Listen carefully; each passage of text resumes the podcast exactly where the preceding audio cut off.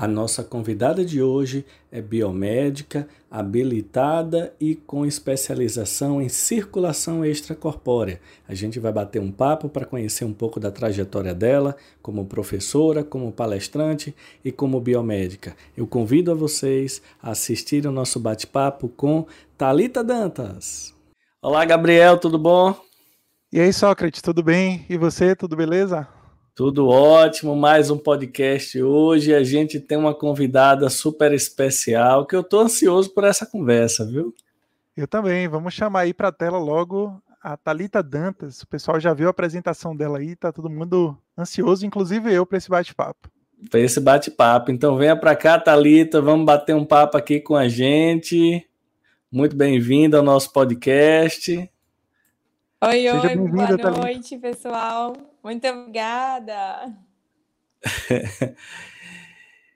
e aqui nossa ideia é essa, é bater um papinho aqui com você sobre vários assuntos, conhecer um pouquinho mais sobre você e da sua área de, de, de, de habilitação, sobre coisas do dia a dia. Geralmente a gente aqui tem assuntos surgem que a gente nem imagina, né, Gabriel? A gente nem espera surge. Inclusive, eu, na hora que a gente estava conversando mais cedo, é, no, no, WhatsApp, lá no grupo do, do podcast, Sócrates mandou algumas fotos que foram essas que passaram aí no início do, do, do vídeo. E eu vi que vocês se reuniram em algum evento ali. Eu fiquei curioso. Que evento foi esse? Tinha vocês, os gêmeos da biomedicina? Como foi essa história ali? Que evento foi esse? Fiquei curioso, porque esse eu não fui chamado. Como foi aquilo ali? Foi quando aquele? Eu nem me lembro assim do, do período. Ali foi Olha, 2019, Gabriel. 2018 ou 2019? Foi 2019. Foi o Masterclass, não foi, Sócrates? Foi, foi o Masterclass que a gente fez aqui em Salvador. Foi o Masterclass em Salvador. Olha, Talita, Gabriel gosta de ficar fazendo resenha comigo, dizendo todo podcast ele diz que eu sou mais velho, não sei o quê. Hoje ele vai fazer a festa, porque Talita foi minha aluna na faculdade. Pode Aluna de sala aí. de semestre. Legal. Então, é, Sócrates chegou, Sócrates chegou já no meio da nossa, da nossa turma, não foi, Sócrates? Quando você entrou na faculdade, a gente já estava com meio caminho andado. E aí veio o Sócrates com toda uma bagagem maravilhosa. Foi meu professor, Gabriel. Aí agora você vai poder zoar ele mais um pouquinho. E, eu, e ele, ele, ficou mais velho ainda semana passada, não foi? Ai, pois aí é. ele nem falou para ninguém. Agora, pois é. Vocês foi minha aluna, a gente vai falar. Foi, foi, foi sua aluna na FAM. Foi isso? Na é. FAM feira? Isso. Não. Ah, legal na Unef. E eu acho que a gente acabou atropelando ah. ela aqui. Vamos deixar ela conversar direito. É, o Gabriel perguntou do Masterclass. Eu só queria dizer que eu tive o prazer de fazer um evento aqui em Salvador em 2019, que foi o Masterclass. A gente vai colocar na edição aqui uma foto de Talita apresentando, uma foto do evento. E ela me deu a honra de vir aqui, deu uma palestra super legal no evento. E eu fiquei. Foi um prazer muito grande saber que ela veio, contribuiu e que você começou já perguntando sobre o Masterclass, né, Thalita? E aí, como é que foi essa, é, é, vinda, esse evento? É, desde, desde a minha é, formação né, na pós-graduação, começaram a surgir alguns convites. Acredito que, porque logo, logo que eu formei, eu fui para pós, e logo que eu pós-graduei, né, que eu concluí, é, aqui, aqui na Bahia, na verdade, a gente estava com praticamente nenhum perfusionista da área é, biomédico em si, graduado né, na área de perfusão. E de dois anos para cá, é, na verdade, eu tenho três anos que concluí após já. Passa, o, o, último ano passou muito rápido, né? A gente estava comentando. E de lá para cá, eu brinco que eu consegui plantar várias sementinhas. Eu, quando estava para formar, uma das coisas que eu mais batia na tecla era que eu não ia para a docência, e que eu não ia para essa área de palestra ou nada do tipo. Mas Sócrates foi meu professor, então ele sabe a tagarela que eu sou. E, e não, não consegui, na verdade, conter isso e, e, acabou surgindo, né?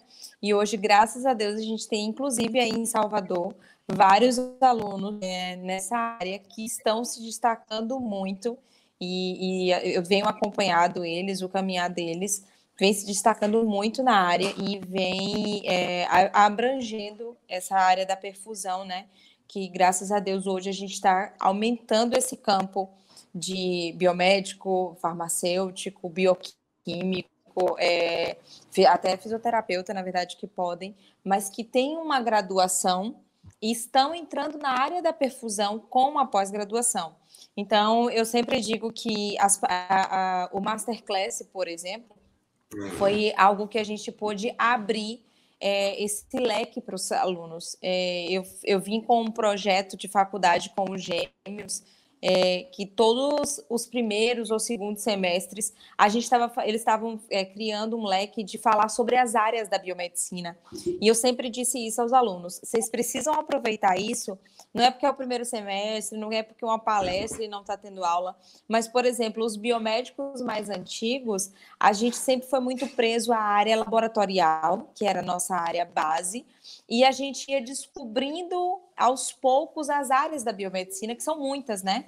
Então, era tudo muito por cima. É, o que a gente abrangia mesmo, que dava para ir, era a parte mais científica ou a parte laboratorial, genética, né? É, se falava pouco sobre perfusão sobre perícia, era algo que todo mundo sonhava. Estética, por exemplo, todo mundo sempre sonhou, imaginou, mas não é uma área que a faculdade em si, as aulas, acabam abrangendo de uma forma que a gente consiga é, pensar ir para a área, né? E aí eu sempre comentei isso com os alunos, vocês precisam aproveitar essa, essa oportunidade de vocês estarem podendo conhecer cada área já de cara no primeiro, segundo semestre, para que vocês na faculdade possam se nortear estudando além para a área, né? Além do que se precisa se aprofundar nisso. Então foi um, um foram portas que se abriram é, desde a gente começou esse trabalho de palestra, de, de falar sobre a perfusão em si, mais a fundo, no final de 2017 para 2018, e aí a gente veio nesse leque, e eu, eu achei sensacional, porque eu não tive isso, né? É, a gente, o Gabriel mesmo falou que é uma área que ele tem muita curiosidade. E é uma área que desperta curiosidade e que falta um pouco de informação e, e leques que a gente precisa abrir para que as pessoas tenham interesse e consigam alcançar essa área, né? Então, o Masterclass Verdade. foi isso, foi mais uma porta aberta para a gente conhecer a perfusão. Neste instante, eu vou perguntar um bocado de coisa sobre perfusão, viu? Não, não se preocupe mais. Mas antes de, de, passar a palavra a Sócrates, eu lembrei agora desse Masterclass. Eu acho que foi um dos primeiros eventos que Sócrates organizou, não foi Sócrates? Porque eu me lembro, agora que. Foi sim. Eu lembro, bem sim. laranja, assim eu lembro. É, e eu botei um DJ dentro, do, dentro da, da sala das palestras. os, os palestrantes entravam com a música. É engraçado que eu, eu mandava mensagem, né? É, me diga a música que você quer entrar, e todo mundo falava assim, oh, gente, que história é essa? Eu digo, não, me diga aí uma música que você gosta, Boa. porque senão é eu que vou escolher. Boa, isso dinamismo. Foi aonde aqui em Salvador? Foi aonde? Foi ali do lado do Iguatemi, no, no prédio Centro Empresarial Iguatemi. Aí tinha um auditório onde eu tinha sala, onde eu tinha legal, sala que legal, fazia legal, os cursos. E eu sempre achei que um, assim, eu sempre pensei o seguinte, tudo os americanos fazem um show, né? Tudo, tudo. Então, se você vai assistir um jogo na NBA, tudo que acontece lá é, é combinado. Aí bota a câmera, um casal faz uma brincadeira, ou então um, um, um mascote faz uma brincadeira, tudo combinado, tudo certinho.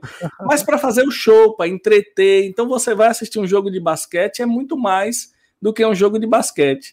Então eu falei, não, aqui a gente tem que fazer assim. Aí fiz um evento, fiz uma decoração lá dentro da sala, botei um DJ. Óbvio que, que o primeiro. Porque, porque acaba é. que. O sensacional é que a gente acaba quebrando esse, esse clima, esse conceito de ah, palestra, um monte de palestra, ah, ou até aquele, aquele negócio que a gente tem de faculdade, né? Tô indo para ter carga horária. Porque é, a, a, a gente muito aluno formal, é muito focado nisso. É, e aí isso, isso acaba atraindo. É muito sensacional. Difícil era controlar o DJ que queria ficar tocando, fazendo festa a hora toda, e, e a hora da palestra ele tinha que ser curto. E no final, Gabriel, a gente sorteou uma, um final de semana no resort. Então... É, aí eu devia ter ido mesmo. É, foi. Não lucrei um centavo. Tive um trabalho danado, não lucrei um centavo, mas eu fiz o evento do jeito que eu quis. Foi animado, foi divertido, só palestrante super legal, de áreas diferentes. Eu só chamei áreas diferentes, então teve gasometria, teve empreendedorismo com Ciro Pimentel, teve Talita falando de, de perfusão. Então, assim, eu falei, não, vamos, vamos fazer diferente para ver se dá certo. Eu achei muito legal. E ela dizendo que não gostava dessa história de ser professora e palestrante, poxa, ela fala tão bem, tão claro, tão explicado, que para mim foi até uma surpresa você dizer isso aí, viu? É, se surpreendeu, eu né? Tinha, com, com... tinha muita resistência. Quando, quando os gêmeos me chamaram pela primeira vez, eu falei: não, gente, eu jurei que eu não ia fazer isso, pelo amor de Deus.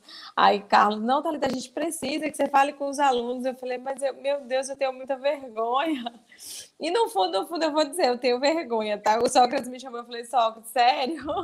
eu tenho vergonha. Disse ele: não, Thalia, é um bate-papo. E mas, tinham quantas pessoas, é, mais ou menos? Eu acabo me. Vocês se lembram? Foi. Tinha 90 pessoas. É um público grande. Era para as primeiras é um público considerável. Ah, isso é conversa dela, Gabriela. Foi super bem. A palestra dela foi super. Tu, nem, nem, é, nessa conversa aí que ela não estava nervosa, nem pareceu, ela foi super bem, conversou bastante. E o engraçado é que a galera, todos os palestrantes se empolgaram e eu fiquei doido, porque todo mundo consumiu o tempo inteiro. Os gêmeos da biomedicina gastaram mais do que o tempo, aí ficou tudo apertado. Todo mundo que eu botava para falar, eu acho que gostava do clima do evento. E aí e falava. Então, tipo, eu botei uns estudantes para falar um caso clínico que era 10 minutos. Aí teve um que levou meia hora. E eu para enlouquecer. É o, o administrador do tempo. Do tempo Os gêmeos comeram meu horário mesmo, tô lembrando disso. É. E aí, e todo mundo falava, e os alunos fazendo perguntas também ao final, tudo certinho. E aí, no final, minha palestra teve que ser em 10 minutos. Então, em 10 minutos eu se virei ali no. Ainda bem que foi comigo, né? Eu me virei lá nos 30 e finalizei para poder fazer o sorteio, porque tinha um prazo de, de sair. Mas foi super legal.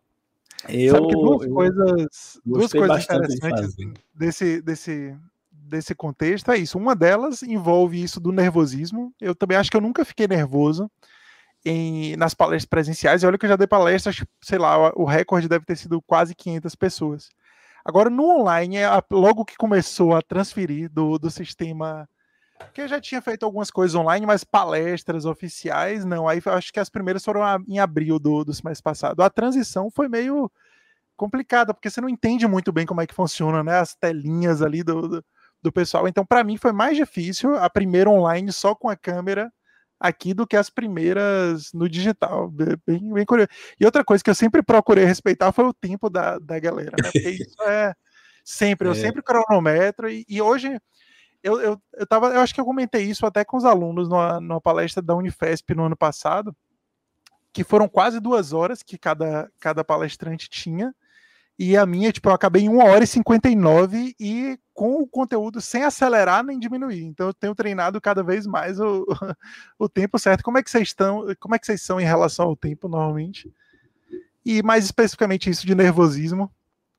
Só acredito eu sei que é de boa, não, não liga. Ele até ele tá acostumado já com as câmeras. Eu, eu, eu acabo fui... acelerando, sabia? Eu acabo acelerando. Eu acho que por conta do pouco do nervosismo, daquela eu acabo acelerando, é, é, é, vem aquele negócio de você precisar falar algumas coisas, surge algumas coisas, é, porque como a gente está falando, como eu acabo falando da perfusão, então surge algum caso que eu lembre, ou surge algo, algum detalhe que se você falar, vai a pessoa, o entendimento vai ficar melhor, né? Que Sócrates falou de, de falar detalhado. É porque, como, como não é algo vivido, é algo dentro de um centro cirúrgico e algo que gera muita curiosidade, existem detalhes que, à medida que a gente vai falando e soltando, a pessoa acho que consegue. Eu, eu, eu imagino que a pessoa consiga é, entrar mais no meio, entrar mais naquele clima ali, de poder entender, né? Porque é algo mais complexo. Mas ano passado eu também precisei fazer uma palestra online e a sensação é muito diferente. Você não vê a reação das pessoas Porque ou você está é. ali palestrando, você está só se vendo. Então tem horas que você quer voltar. Ah, é como se fosse um vídeo. Ah, deixa eu voltar aqui para falar alguma coisa. Mas não, é, é, totalmente ao vivo. Então você não consegue ler é rápido é que as pessoas estão. É, é, você não consegue ler Essa rápido. Essa falta de interação é, é, a pior parte. Até eu uma piada, pior, por exemplo. Pior também se você conta Ninguém uma piada, vai leva uns 10 segundos, aí quando você vê os kkks, assim, ou alguém ri, já passou o tempo da piada. É, não. É, é eu, assim eu, que, eu que gosto bastante de, de também, assim, quando estou em evento, é muito melhor. O presencial é muito melhor, isso não nem se discute. Eu acho que o, o, o online é mais objetivo.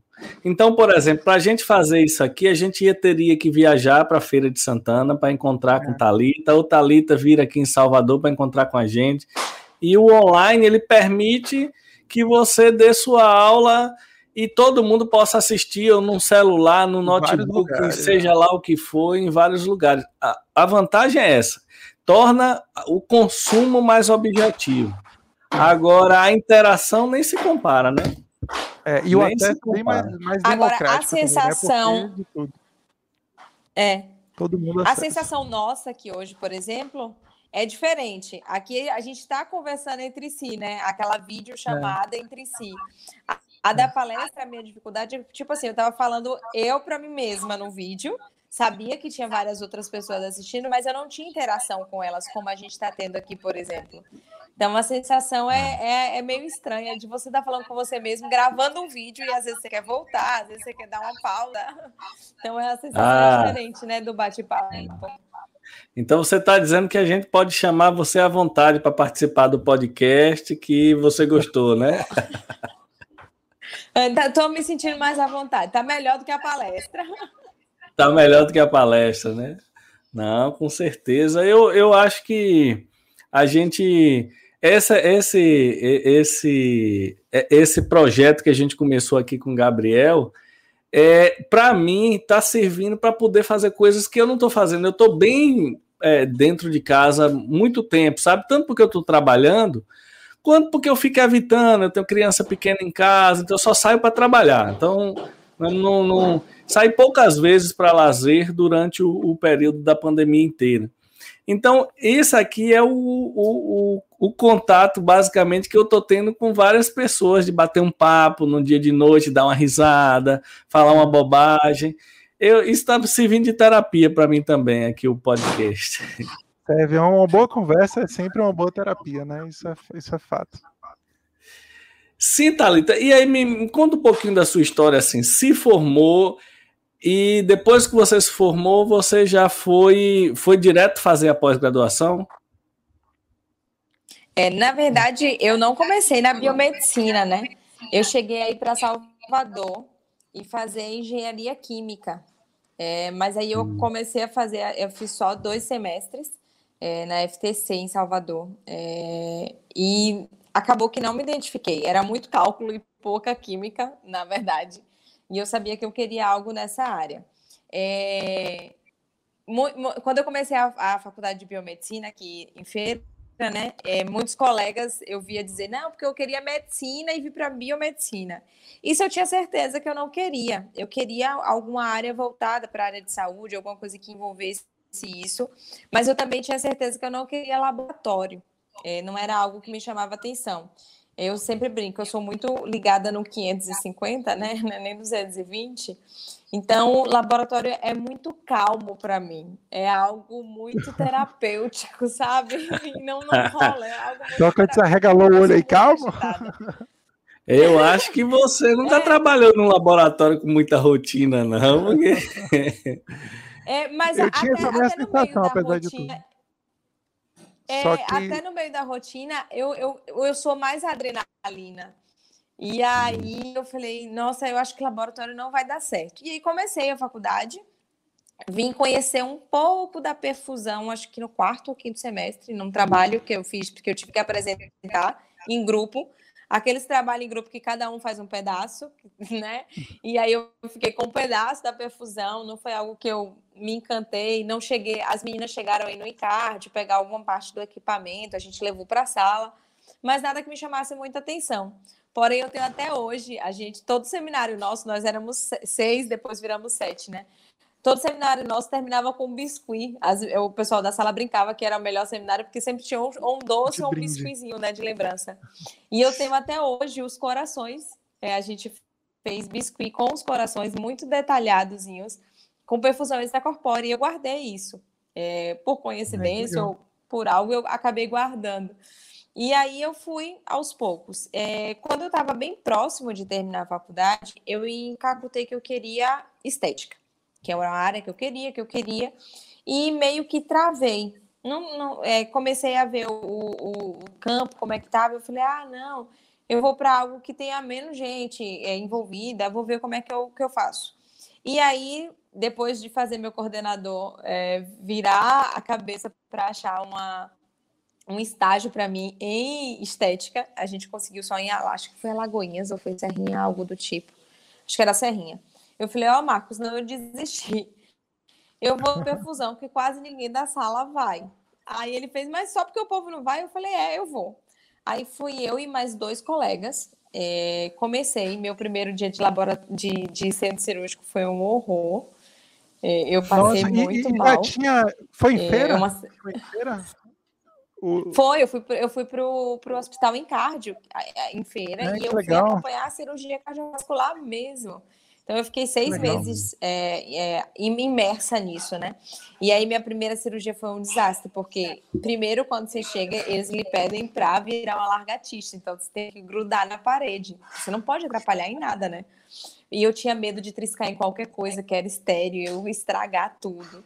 Nossa, que sensação. O paciente entrou na sala, eu comecei a passar mal paciente acordado, conversando, e eu não, não, conseguia respirar, eu de máscara, ó, imagina, eu de máscara, o ar-condicionado, eu não conseguia respirar, eu falei, meu Deus, que sensação horrível, esse homem vai, vai entrar aqui, vai anestesiar, esse homem vai dormir, eu não vou dar conta, e aí eu fiquei, é, eu, eu, eu, brinco que graças a Deus foi no estádio, porque se fosse na pós, eu ia dizer, pronto, joguei meu dinheiro fora, é, joguei tudo, tudo que eu estudei um ano, um ano e meio, eu joguei fora, porque eu não vou aguentar ficar no centro cirúrgico.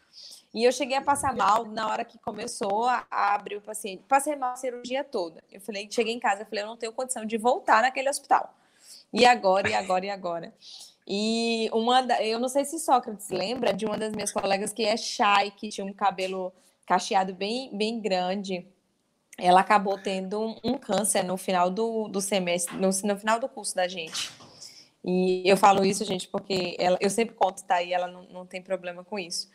E como ela estava em sessão de químios, né? É, ela, graças a Deus, está bem, está curada, está ótima, maravilhosa. E como ela sempre tinha sessão, tinha manhãs que ela não conseguia acordar bem.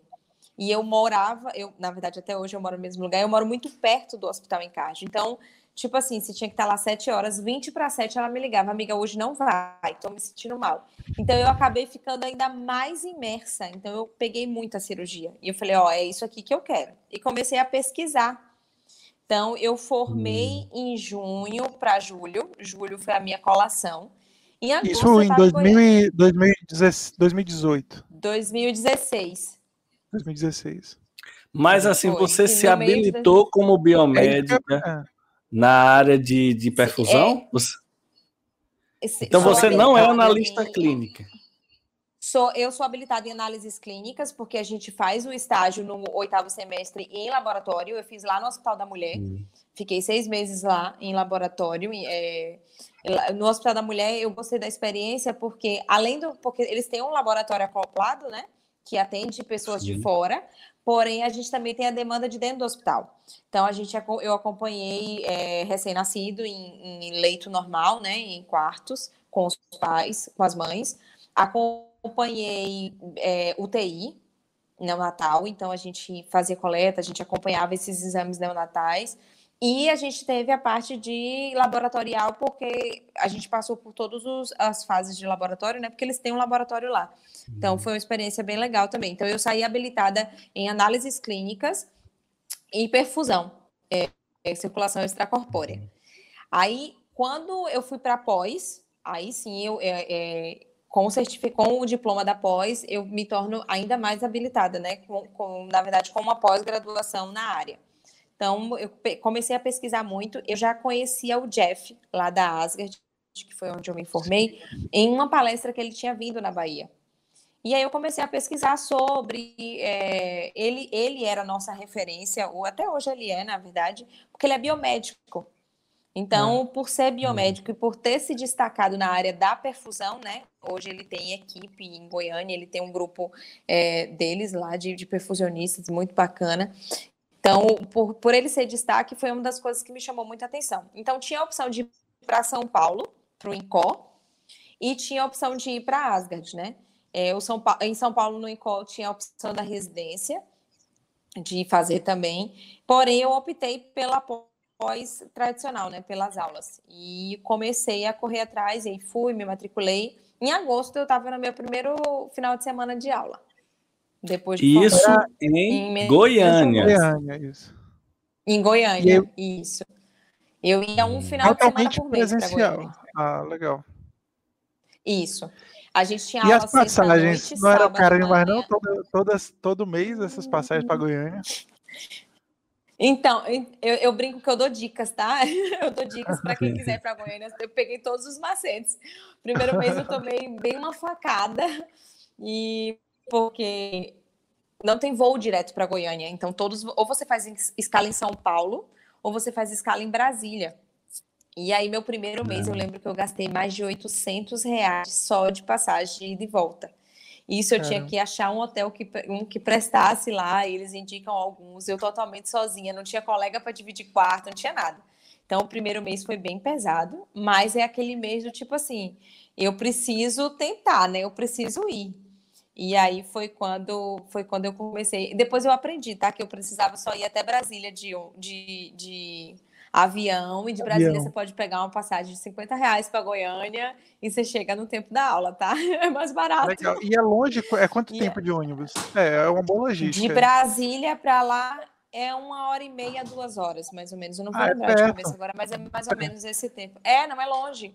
É acho que é 50 reais. Então, é, é, eu pegava nessa, nessa logística também, é, eu precisava trabalhar para pagar após, porque querendo ou não, é um preço de uma faculdade, né? A mensalidade, não tem para onde correr, que você, todo mundo sabe disso aí que, que anda fazendo. Verdade. Então a gente tem um curso para isso.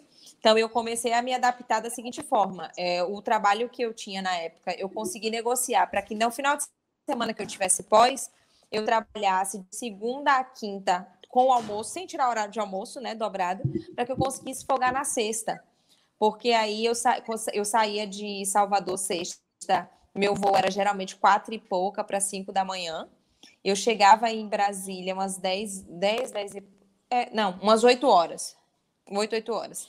E aí eu já pegava o, o Uber, ou então tinha um ônibusinho que ia para a rodoviária. Da rodoviária eu pegava o ônibus que ia para Goiânia. Eu chegava por volta de meio-dia, já chegava para almoçar. Chegava 11 e pouca para meio-dia, já chegava para almoçar.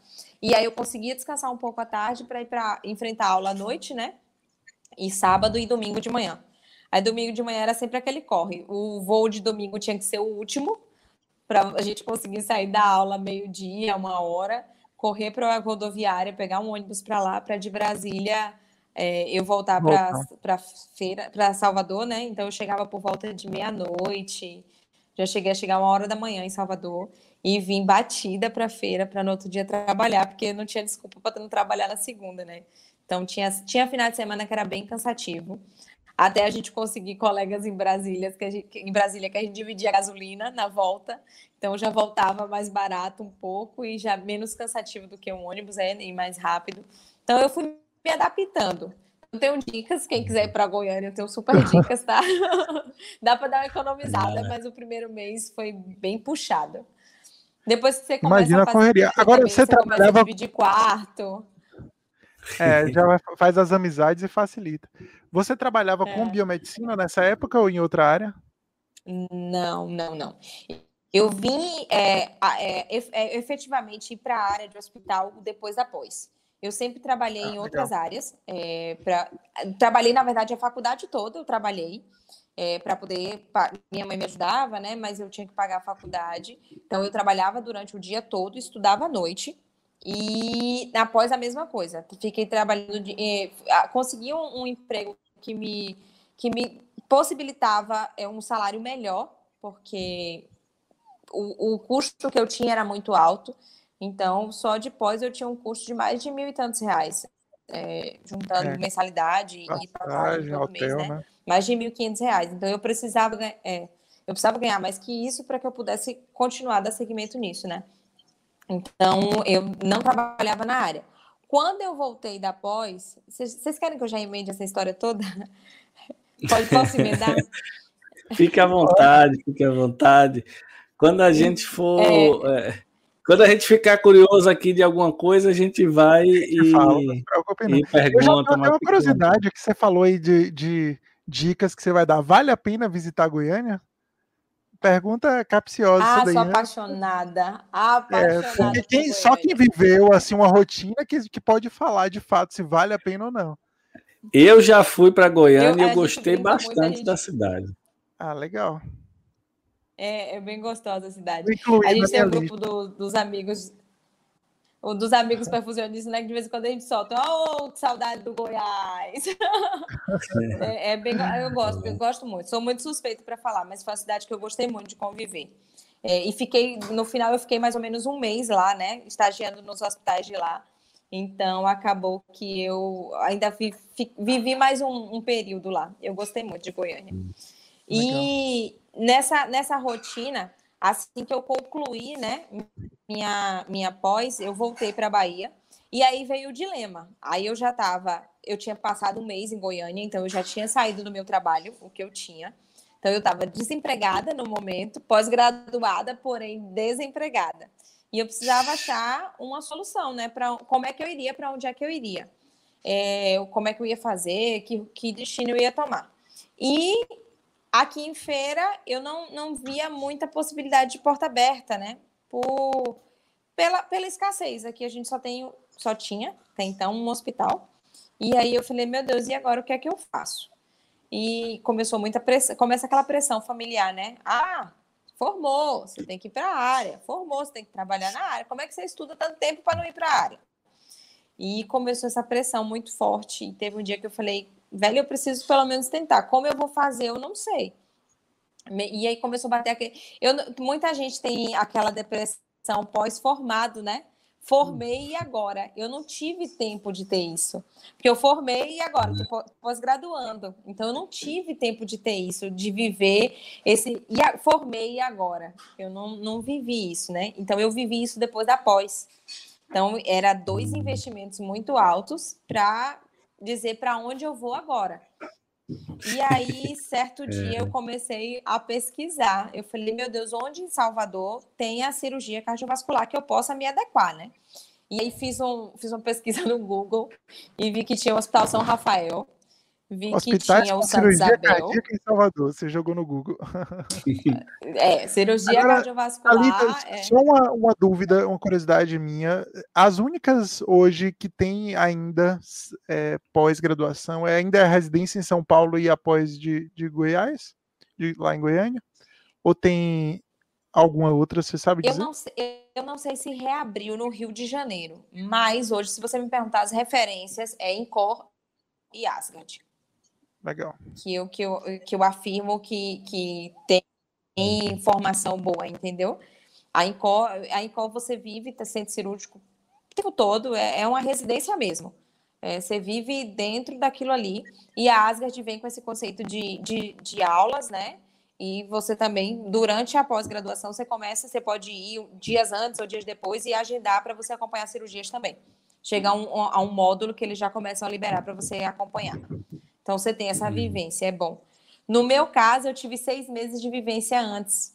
Então eu fui com eu fui com certos vícios, eu, eu, eu brinco com o Jeff, eu fui com certos vícios e várias dúvidas. De, então, tudo que se falava na aula eu questionava. Eu falei, mas isso não pode ser assim? Na, então, eu fui já. Na prática, a realidade com uma é vivência outra. diferente. É, fui, e eu fui com uma vivência diferente também de ir sem base de estudo certo? Uma, uma vivência sem base teológica, que é Sim. fundamental. Então, eu, eu, eu, eu tive que remodelar a minha vivência de forma correta e teológica, só para vocês entenderem. Hum. E aí, gente, quando eu voltei, eu veio aquela crise, né, pós pós-graduada, e agora? E aí eu fiz uma seleção é, dos hospitais e fiz um roteiro no, no Waze. Eu falei, eu saí de feira, quais hospitais eu vou primeiro, né? E aí o, o São ciclo. Rafael era o primeiro, porque dá para o ciclo é. O São Rafael era o primeiro, porque eu conseguia vir ali pela pela, pela BR, né? E aí, quando eu cheguei no São Rafael, eu vi no site que doutor Luciano Rapoldi era o é, cirurgião-chefe. Eu falei, é esse nome que eu vou procurar. Não sei quem é, não sei de onde vem, não sei para onde vai, mas é esse cara aí que eu estou buscando, né? E aí eu fui e cheguei lá na recepção de baixo. Falei, moço, centro cirúrgico, serra cardiovascular, eu segurança é ali. Aí fui. Recepção de baixo, era o primeiro andar. E fui. Quando eu cheguei no primeiro andar, eu falei, é, ô amigo, eu queria saber se o doutor, ó, ó, a pessoa íntima do doutor, tá? Eu queria saber se o doutor Luciano Rapoldi ainda é o, o chefe cirurgião aqui da. Ele fez é assim. Eu falei, não, eu tô, eu tô com um currículo meu e queria entregar ele, ou alguém que possa entre... queria entregar a, a secretária dele. Foi assim minhas palavras. Aí ele fez, ele tá ali na sala, tem uma pessoa com ele, quando a pessoa sair, a senhora entra. Eu falei, ele não entendeu. Eu não conheço o cirurgião e eu não tenho condição de entrar na sala do cirurgião na minha cara de pau para entregar um currículo, né? Eu não, não, não, achava que seria tão acessível assim, foi o primeiro. E aí a Você, olha, deixa eu lhe interromper porta. aqui. Deixa eu lhe interromper rapidinho. Você está na Bahia, querida. Aqui na Bahia, há algumas coisas que talvez você tivesse dificuldade lá fora, você vai ter uma facilidade aqui na Bahia. E eu não estou falando em tom de crítica minha... do nosso estado, não. Eu estou falando elogiando. Então, é, às vezes, uma burocracia desnecessária não precisa. Eu contei no podcast anterior que eu precisava, quando eu vim fazer estágio aqui, eu precisava de uma faculdade com internet, para eu poder fazer. Quando eu estava fazendo estágio, aí meus colegas lá da Baiana, onde Gabriel estudou, falaram: Ô, só, vá lá, é só você dar um bom dia que você, você entra, acessa computador, sem login. Eu falei, mas eu não tenho login. Não, fale com o rapaz que seu login não saiu ainda. Cheguei lá, ó, meu, meu login não saiu ainda. O cara, ah, não, use o meu de administrador. Pá, pá, pá. Então eu entrava na faculdade que eu não era aluno, usava internet. Como eu ia com muita frequência, fiquei foi amigo assim, né? Conhecido dos caras lá que, que cuidavam do laboratório. Aí era que eu acessava mesmo. então, essa história que você está contando aí, para mim não é novidade nenhuma, porque aqui você chega assim, não, eu preciso falar com você. Ah, ele tá ali, peraí, peraí que você entra logo. Um jeito, é. é. E aí entra. Mas aqui em Feira a gente não tem muito isso, sabia, Sócrates? Aqui em Feira de Santana o acesso é mais complicado. Então eu tinha uma barreira por conta daqui, não era nem de fora. E, e aí, quando a moça. Aí eu sentei perto da porta, né? E fiquei lá bem, bem quietinha. A moça saiu. Eu voltei na recepção e falei, moço, o senhor pode anunciar? Ele fez, não, a senhora bate na porta e entra. Eu Falei, não. Não é possível que ele vai fazer eu passar essa vergonha, porque você avisa, né? Ó, tem uma moça. É, é bem assim. E aí eu, muito envergonhada, muito sem jeito, bati na porta. Aí ele, pois não. Eu falei, ô, oh, doutor, licença, desculpa interromper. Eu, na verdade, eu só queria deixar um currículo, mas o rapaz pediu para eu entrar. Fui já me justificando, né? Para ele não achar que eu entrei de qualquer jeito. Eu falei, o rapaz da recepção que pediu, tal, tal, tal. E aí me apresentei e eu em pé, não conseguia sentar. Ele, não, sente. Eu falei, não, é rapidinho. morta de vergonha.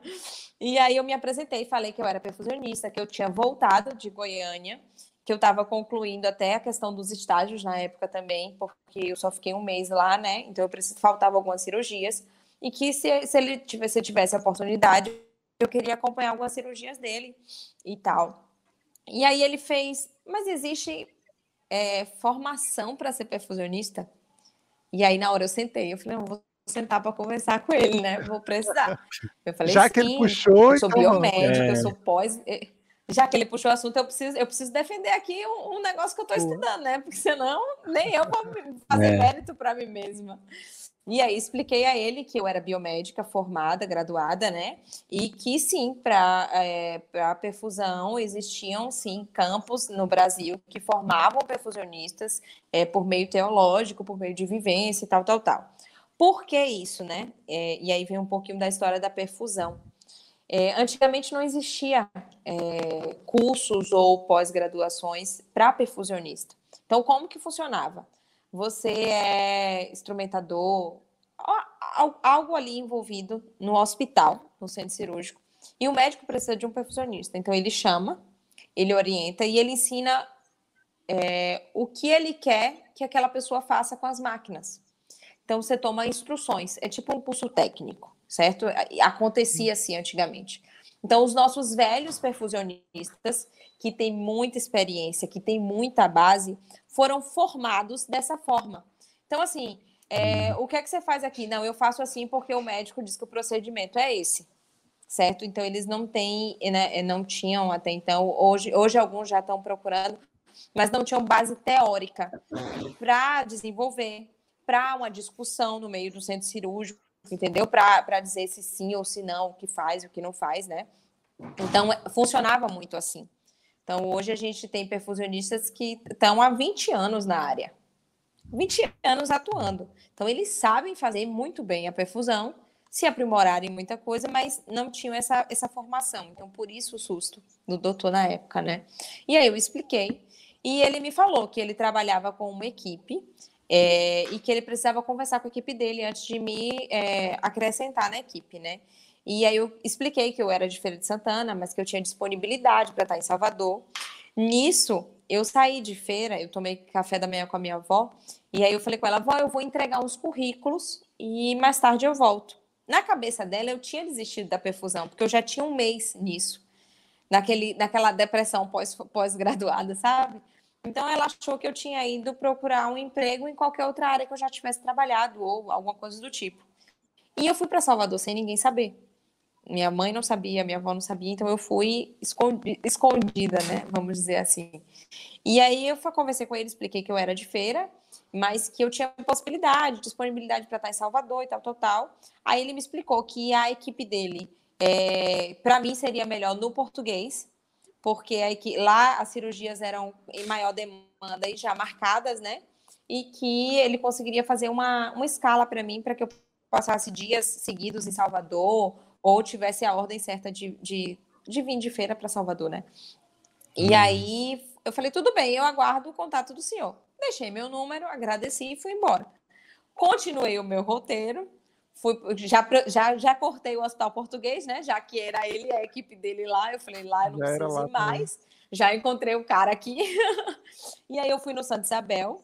Lá eu fui no andar que tinha os, cardio, os, os, cardiologistas, fui, falei com, com todas as secretárias que vocês imaginarem, eu achei, as que eu estava procurando, né? Então, deixei meu currículo e aí voltei para a feira. Voltei no fim da tarde para a feira, já, já era meio da tarde para o fim da tarde. E no meio do caminho, minha avó me ligou, eu falei que estava voltando de Salvador e que depois explicava e tal. E quando eu cheguei aqui, eu não cheguei a contar nada a ninguém também, porque eu fiquei naquela, né? Será? E aí a única coisa que eu disse à minha avó, eu falei, vó, a senhora ora, porque tem um currículo meu na mão de cirurgião. Só disse isso. E segui, né? Dormi, tal, tal, tal. No outro dia, eu fiquei em casa o dia todo. Quando foi à tarde, meu celular tocou com o número 71. E aí, na hora que eu atendi, era o próprio doutor Luciano Rapoldi. Nossa, quase eu tenho um trem. eu comecei a passar mal. Eu falei, eu não estou nem acreditando. E aí ele falou que a equipe tinha aceitado e que eu podia ir para Salvador. É, né, para poder acompanhar Legal. cirurgias, que era para eu ligar para a secretária dele no português e tal. Então foi quando eu comecei a viver é, essa experiência da perfusão. É, acabou que aconteceu do, do próprio doutor Luciano e do, do Dr. Léo Frauzini, eles irem para Goiânia, junto com a equipe de médicos do que o Jeff trabalha junto, é, se aperfeiçoar em cirurgia minimamente invasiva. Então, acabou criando um elo também nisso aí. Legal. E eu fiquei um tempo lá com eles em Salvador. É, fiquei um tempo atuando com eles em Salvador. E aí, depois, é, a logística para mim acabou ficando um pouco pesada, porque eu estava ainda querendo ou não como estagiária, sabe? E aí ficou um pouco pesado para mim. E eu acabei regressando, né? Voltando para a feira. E aí, nessa volta para a feira, eu fiquei meia parada ainda, é, fiquei esperando ver se surgiu oportunidade no outro hospital aqui, no, no EMEC, né? Que começou as cirurgias, mas começou em plena pandemia.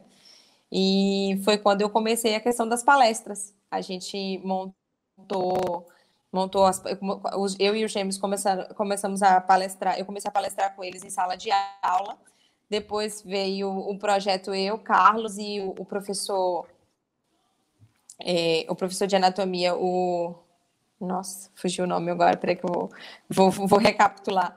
É, e a gente começou a fazer lá em Salvador e aqui em Feira um, uma, uma, um mini curso, né, de cirurgia de de envolvendo a perfusão, diagnóstico por imagem e anatomia. E nisso a gente começou, o primeiro em feira fez muito sucesso, a gente foi para Salvador. E quando a gente começou esse embalo, acabou vindo a pandemia, a gente precisou suspender. E aí, no meio dessa pandemia, eu acabei segurando também, não fui para hospitais, né? Acabei segurando. Essa semana eu conversei com o Jeff sobre assumir é, um, um, uma parte de ECMO. A gente ainda está em, em conversa aí para ver se eu vou ou não. Mas minha história na perfusão é aí. Eu tive, tive é, vivência antes e depois da, da pós, né? Para poder estar tá dentro do centro cirúrgico. Professor Mas Roberto, eu, eu... gente, lembrei.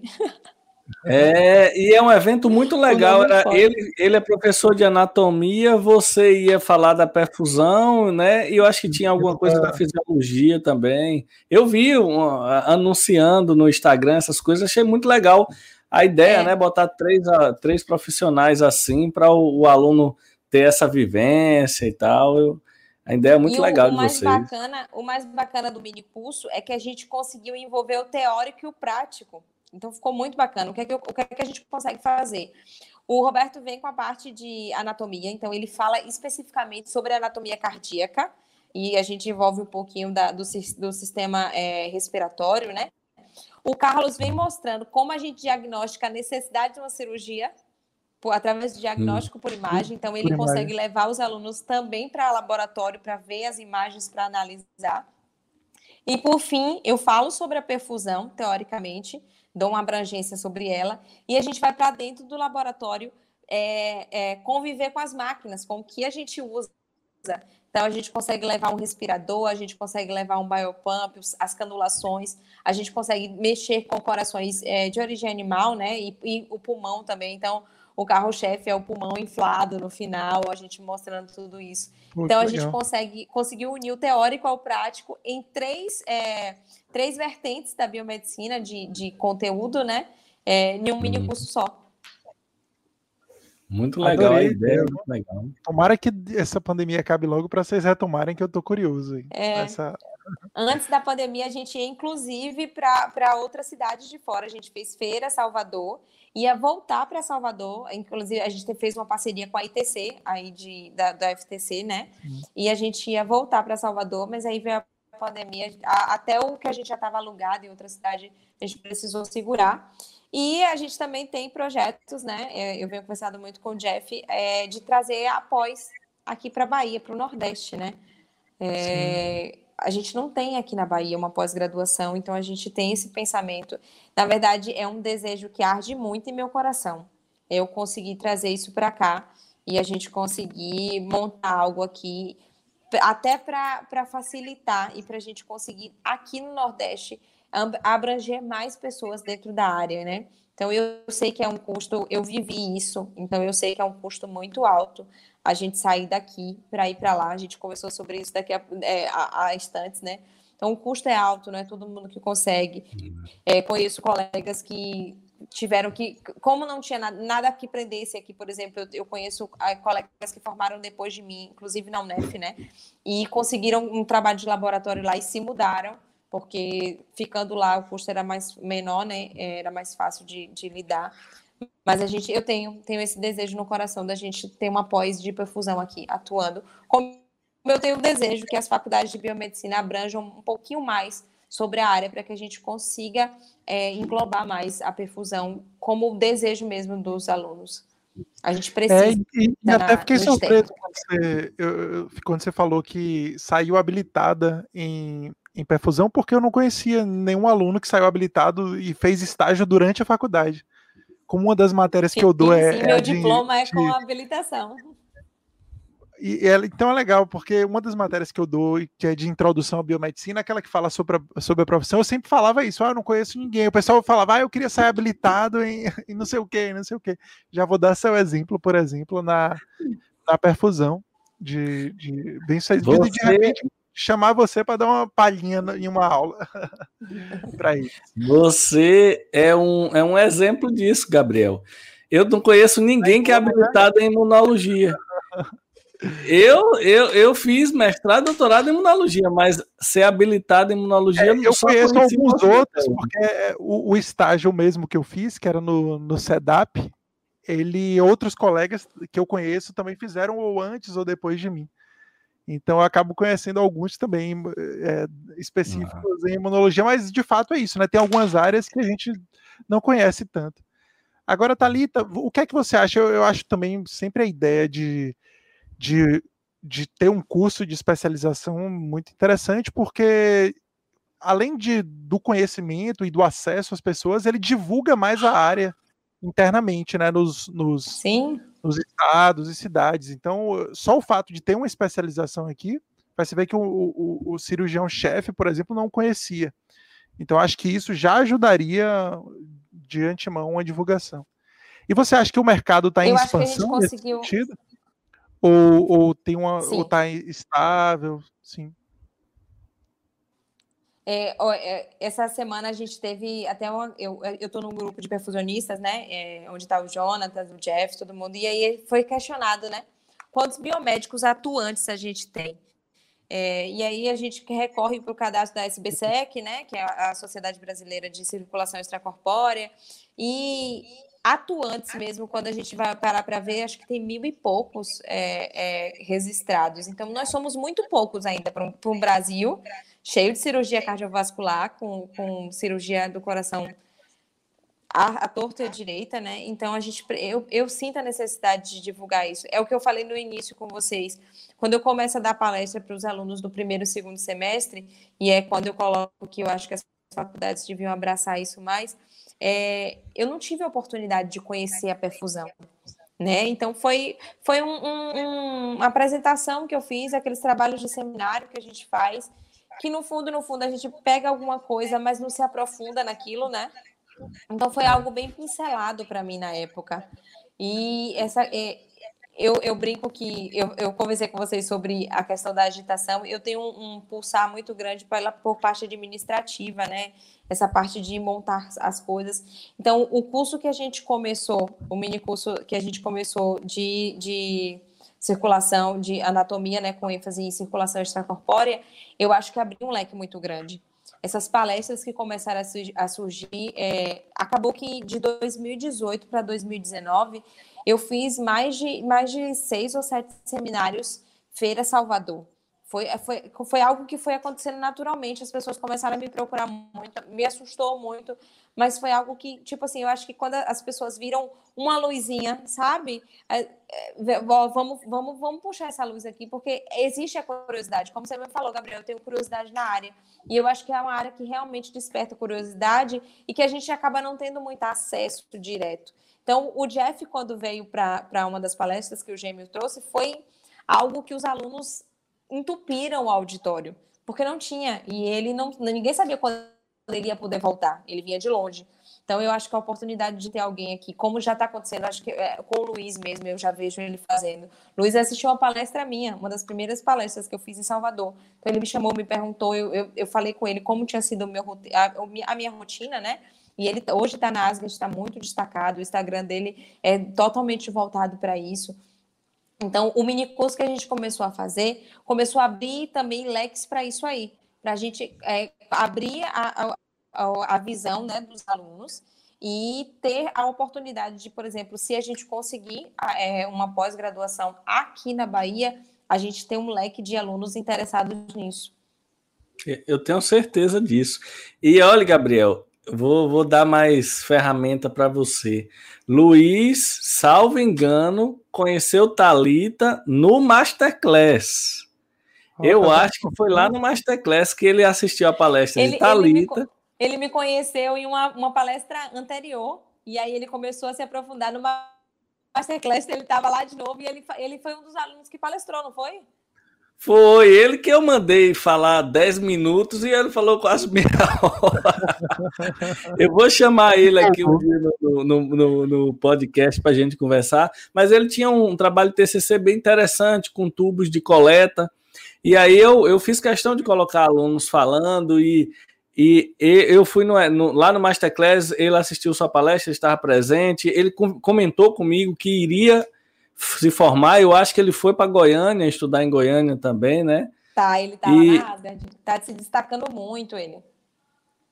É, e, e, assim, eu também acho que tem muito campo, e eu acho que um, um nome muito bom para poder começar aqui trazendo essa, vamos dizer, uma filial da Asset lá aqui para Bahia, o nome seria você. Eu acho, tenho certeza que tem alunos, a gente tem muito aluno de biomedicina. Eu incentivo cada vez mais os alunos da área de saúde fazendo coisas diferentes. Chega de ficar todo mundo fazendo a mesma coisa. E com certeza a perfusão extracorpórea, é, é a circulação extracorpórea, né? Você corrige, porque às vezes a gente fala errado. É, ah, é... extracorpórea ou perfusão, né? Ah, sim, pronto. Tá vendo aí, Gabriel? É uma só. Mas é, é, eu tenho certeza que tem campo, é uma, é uma, área legal, e quanto mais biomédicos tiverem aqui, mais campo tem. Porque cirurgia faz. Né? Se faz cirurgia, precisa de, do profissional. Então eu acho que se tivesse uma pós na Bahia, era mais um motivo para a Bahia estourar. E uma coisa interessante de Goiânia, Goiânia é, é uma cidade pequena, né? É uma cidade do interior que é capital. Os prédios são pequenos, a cidade é arborizada, tem umas praças, um monte de feiras, não sei o que, que a galera gosta de ir.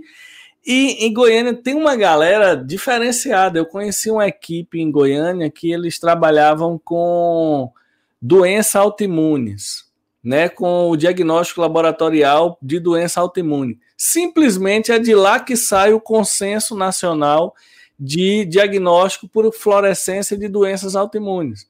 De fã, toda vez que tem o um consenso nacional, é uma equipe de Goiânia que faz. Ó. Goiânia também tem lá a equipe do Dr. Jeff com circulação extracorpórea, que só vai ter em São Paulo. Então é uma cidade pequena que tem uma galera antenada em fazer coisas grandes. Pode esquecer de Bruno, né? E, Bruno e... Câmara, que é de lá, e tem um, uma, maior, uma das maiores páginas e mais antigas de biomedicina, que é o Biomedicina Padrão.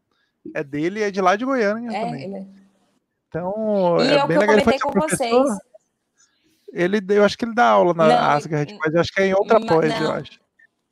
É, não é. chegou a ser meu professor. E foi o que a gente, o que eu contei para vocês agora há pouco. É, eles são referência, só para vocês terem noção, em cirurgia minimamente invasiva. Eles explodiram nisso. Cirurgia cardiovascular com circulação extracorpórea minimamente invasiva. É, a, a área de saúde em Goiânia ela é muito respeitada. É, é algo é. que eles, que as pessoas pessoas têm respeito por aquilo ali, eles se dedicam àquilo ali. É, você vê que as equipes é, existem reuniões. Eu, acho, eu achei isso maravilhoso. Existem reuniões com os cirurgiões, os residentes e a equipe de circulação. Eles trabalham em conjunto, sabe? E, e tudo, tudo que eles fazem é alinhado. Então, assim, as cirurgias hoje cardiovasculares de lá, as, pelo menos as que eu fui para o hospital é, público lá, acompanhei, acompanhei esse hospital particular também. Então, a equipe deles hoje lá formada é uma equipe muito, muito, tipo assim, de, de dar exemplo mesmo, sabe? Muito dedicada. Então, foi algo que me surpreendeu e que eu admiro muito, muito, muito, muito. Eles são muito interessados nisso, na ciência e na área de saúde. Eles se dedicam bastante à saúde. Eu fiquei impressionado com isso também lá em Goiânia, como eu vi. E, inclusive, todas as faculdades, as públicas, as privadas, a, a, o que eu falei da, da, da doença autoimune é na Universidade Católica, nem é na Federal de Goiás. Fui lá, quando eu vi a estrutura, eu fiquei doido, microscópio de fluorescência, tudo. Falei, caramba, e mesmo assim é uma cidade pequena, né? Talvez do tamanho de Feira de Santana, não sei nem se chega a ser do tamanho de Feira de Santana. É, eu não, é. não, não sei. Essa, essa semana o Instagram me mostrou. Sócrates falou, eu lembrei, essa semana o Instagram me mostrou aquelas lembranças que dá nos stories, né? Há três anos atrás eu estava correndo de manhã cedo lá no, no laguinho, perto do hotel. É, é, o, é, o, lago que fica o zoológico. Tem um zoológico no meio de uma praça, só para você ter noção. Tem um zoológico no meio de uma praça, um lago bem grande. Eu falei, ah, ô, saudade do Goiás.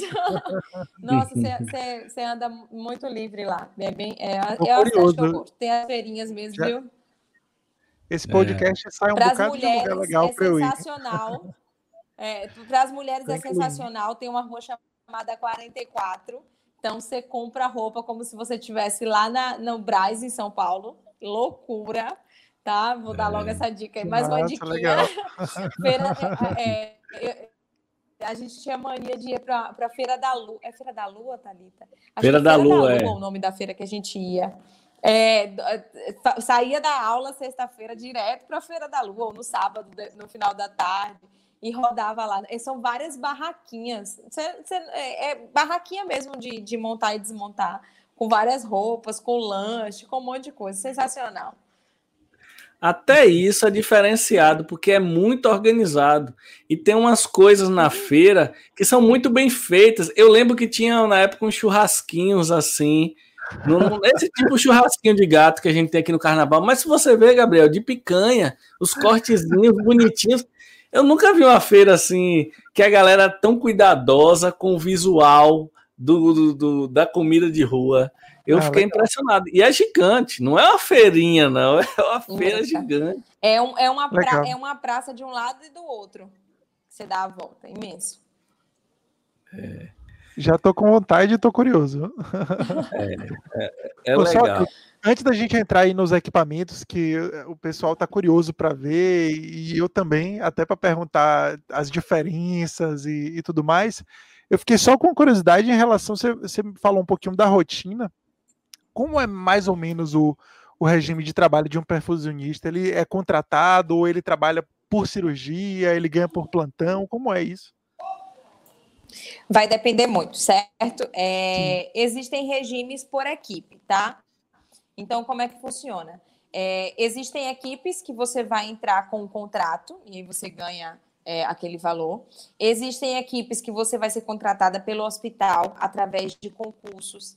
Tem, a, tem a EBSEC que sempre faz. Então, você está ali contratada pela, pela, pelo concurso que você foi, tá? Você trabalha para o hospital, então seu valor é mediante o seu, a, o seu concursado. E existem equipes que você vai ganhar por cirurgia, é, você é um perfusionista, a equipe está precisando de alguém é, para suprir ali, então você vai cobrar um valor por cirurgia. Depende muito de como você vai é, se, se locar ali com aquela equipe. Varia muito. Entendi. Legal. Porque uma das perguntas que mais surge, né, a dinâmica assim do aí ah, o dia a dia, como é e, e assim, é uma coisa que também é uma pergunta capciosa, mas que se a gente não perguntar, vai surgir aí nos comentários. Quanto é que ganha um perfusionista e a, a, faixa salarial, mais ou menos, de um, de um, perfusionista. Porque a primeira coisa que os alunos falam quando eu estou falando de cada habilitação é essa. Tá, mas e aí? Ganha quanto? Quanto é a média, mais ou menos? E aí, mesmo enrolando, jogando um pouquinho para cá, um, um pouquinho para lá. Não, fale uma faixa aí. Então, pergunta de aluno que se a gente não fizer, é. vai surgir. É como eu falei, varia de acordo com o acordo que você faz Imagina. com a equipe, tá? Então, assim, possa ser que você que eles paguem um salário de dois mil, dois mil e quinhentos reais, alguma coisa do tipo, ou você passe no concurso e o concurso lhe pague 17, 18, 20 mil reais. É, isso vai variar muito, não é algo que tem fixo. É, isso, é, ou tem, tem gente que não quer se associar à equipe, então cobra 500 reais numa cirurgia, 600 fora, reais numa né? cirurgia, sabe? É, então, vai, isso aí varia muito, não, não tem como a gente precisar um valor.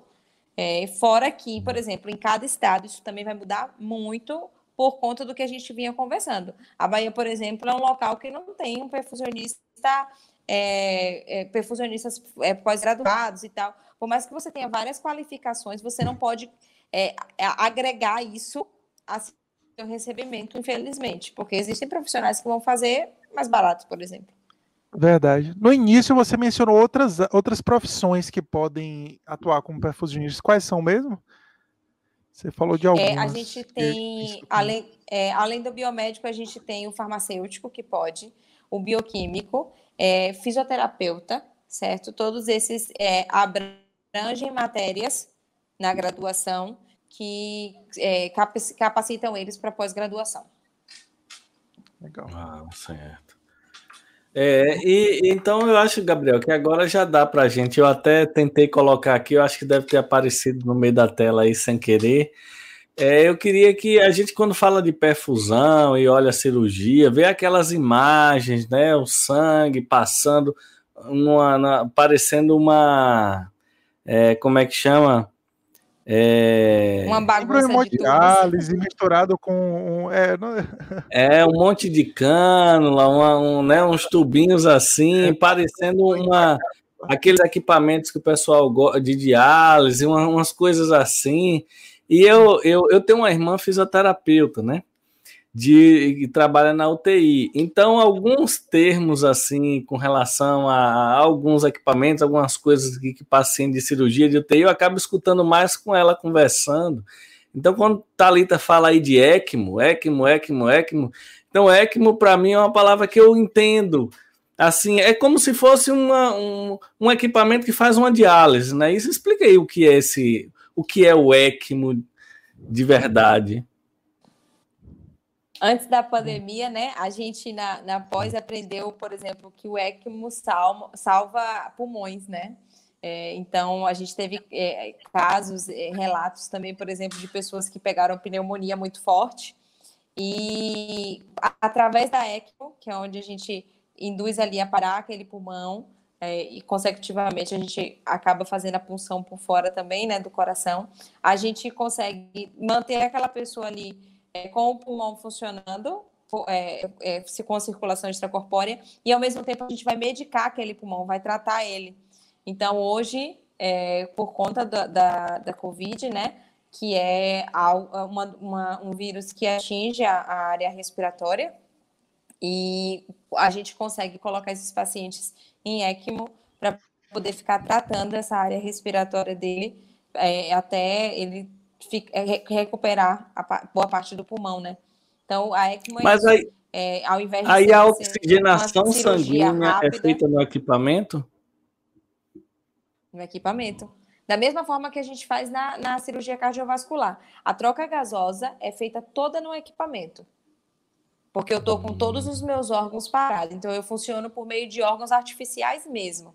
Eu tenho um pulmão artificial que faz a, a, a, eu tenho um aparelho que é o oxigenador que ele faz essa troca gasosa, certo? Eu tenho um aparelho chamado Biopump que ele é por meio também dos dispositivos a gente regula aquela punção. Então ele ele, ele que faz a, a circulação do, do sangue. Então são, são literalmente órgãos artificiais. A gente ah, trava os órgãos naturais para os órgãos legal. artificiais. Então, mesmo sem ser em cirurgia cardíaca, tem o trabalho do perfusionista em alguma situação. Nessas situações assim, Sim. por exemplo. A, e, a ECMO, na verdade, exige isso. Por quê? Na cirurgia cardiovascular, a gente tem um determinado tempo, né? Eu, o tempo de, hum. de SEC, que a gente chama de circulação extracorpórea, é o tempo que o cirurgião está mexendo no coração, tá? Então, assim, eu preciso que o coração esteja parado, para que o cirurgião consiga é, fazer uma revascularização, fazer uma troca de válvula, é, tudo que ele precisa e mexer ali naquele coração, o coração vai estar tá parado e todo o sangue vai estar tá pulsando comigo, certo? O, o, corpo não deixa de receber sangue, o, o corpo não deixa de receber sangue oxigenado, certo? A questão da ECMO é que a gente não tem um tempo que para o coração, e o, e o pulmão e volta o coração e o pulmão. A ECMO ela fica constante. Então a gente faz plantões de ECMO. Aquela máquina não para. Então não tem como uma pessoa ficar não sei quantas horas daquilo ali. Então a gente tem a equipe se divide e faz plantões. Sempre tem que ter um perfusionista ou um profissional da área lá é, da equipe que fique acompanhando esse aparelho. Se travar qualquer coisa do tipo, a gente entra de forma manual para ajustar ele.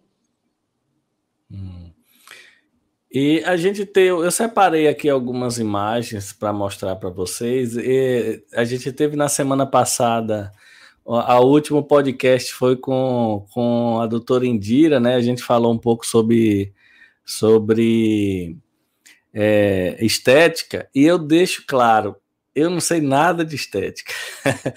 e agora a gente está falando com você sobre perfusão e eu não sei nada de perfusão.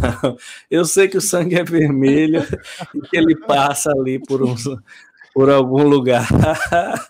E aí eu separei aqui alguns vídeos que eu queria que você pelo menos explicasse para a gente o que é está acontecendo, quando usa o equipamento, o que é que a gente está vendo ali. Visualmente é bem bonito, mas assim eu queria saber o que é, o que, que dá para falar. Se são vídeos curtos, mas é só assim para eu vou projetar aqui na tela. É bom porque o pessoal que está assistindo o podcast consegue visualizar também e eu, vai ser sem áudio. Então dá, você pode falar em cima do vídeo. Viu, viu, Thalita? Nos explique, por favor, aí, porque para mim eu não estou vendo nada. É igual eu falo com o pessoal da imagem, mostrando uma tomografia, uma radiografia, seja lá o que for, não, não sei de nada. Não é minha área, não conheço, não gosto, não sei. E da circulação extracorpórea eu só sei que é legal. É, agora eu não. Do trabalho em si, eu não acho que deve ser tão legal, não. Na minha visão, eu não sei se eu gostaria muito, não, mas que o, o do ponto de vista da terapêutica para o paciente é muito legal, com certeza. então, vou colocar é, aqui. É, antes, antes, até do vídeo, é, Sócrates, deixa eu só falar. É, você falou sobre não saber da área, mas é, eu sempre comento isso também. A perfusão exige da gente vários conhecimentos é, de matérias que a gente vê em torno da nossa graduação, né? A gente, é, eu brinco assim, eu tô, ah, tô mexendo com o coração. Base, se eu não né? entender o sistema cardiovascular, é, se eu não, se eu não entender o sistema cardiovascular, eu não consigo fazer uma SEC. Se eu não entender o que é o sistema respiratório, eu não consigo fazer uma SEC. Se eu não entender um sistema renal, por exemplo, eu não consigo. Se eu não entender sobre pressão arterial, também não vai dar certo. Se eu não entender sobre é, exame laboratorial, aí eu também não tenho nem como fazer nada, porque isso tudo gira o tempo todo na SEC. Então, assim, eu preciso entender como o, o, o, corpo humano funciona como um todo, porque eu vou tirar tudo de dentro dele e vou fazer tudo manualmente, certo? Eu preciso é, entender sobre um hemograma eu preciso saber como é que está aquele paciente, eu preciso saber sobre a oxigenação dele. Então, eu preciso saber sobre o O2 e como eu estou fazendo, se está bem, se está ruim. Então, há acompanhamento durante toda a cirurgia. É, então, a perfusão, além do manual, da montagem da máquina, do que a gente precise, o teórico é muito grande e muito importante também. Ou eu tenho isso como base, ou eu não vou para lugar nenhum. Eu preciso parar um coração. Então, eu tenho que ter noções é, muito específicas, por exemplo, sobre farmacologia. A gente trabalha com várias drogas, por mais que sejam drogas já, já é, de, algumas, de, alguma, de, algum, de algum modo é, permanentes e persistentes ali naquele caso, eu preciso entender a quantidade de droga que vou botar, eu preciso calcular. Cada paciente é de uma forma, tem um peso, tem um tamanho, tem uma situação de cirurgia, de necessidade cirúrgica diferente. Então, é, a perfusão vai exigir de você é, matérias do primeiro até o nono semestre. Não tem para onde correr. É bom você falar isso, porque é para a galera que não gosta de estudar ver que não tem escapatória. Fisiologia, que... nossa, o tempo todo. Não tem pra onde é. correr. Com certeza, e uma responsabilidade muito é. grande. Imagine uma bobagem que você fizer, o, o transtorno para a equipe, o transtorno para o paciente, o transtorno para todo mundo, né? É responsabilidade, é verdade. É, com certeza.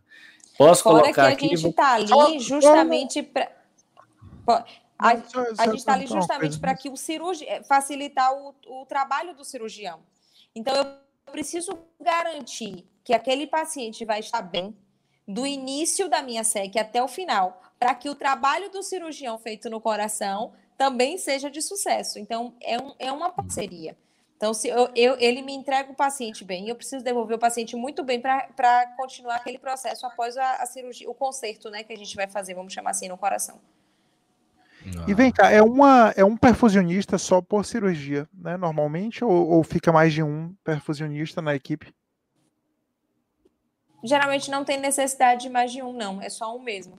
Porque quando a gente começa a cirurgia, né, o paciente entra, eu tenho tempo de montar minha máquina ali, porque eu só entro em SEC depois que na hora que realmente vai mexer no, no, coração. Então, eu consigo montar tudo, eu entro ali em SEC, vou acompanhando a SEC, a, a partir do momento que eu saio de SEC, é, o, o, cirurgião está finalizando a cirurgia dele e é, finalizando com, com o paciente, eu estou desmontando a máquina, estou descartando todo o material que eu usei. Então, geralmente é um perfusionista por equipe, um perfusionista por cirurgia.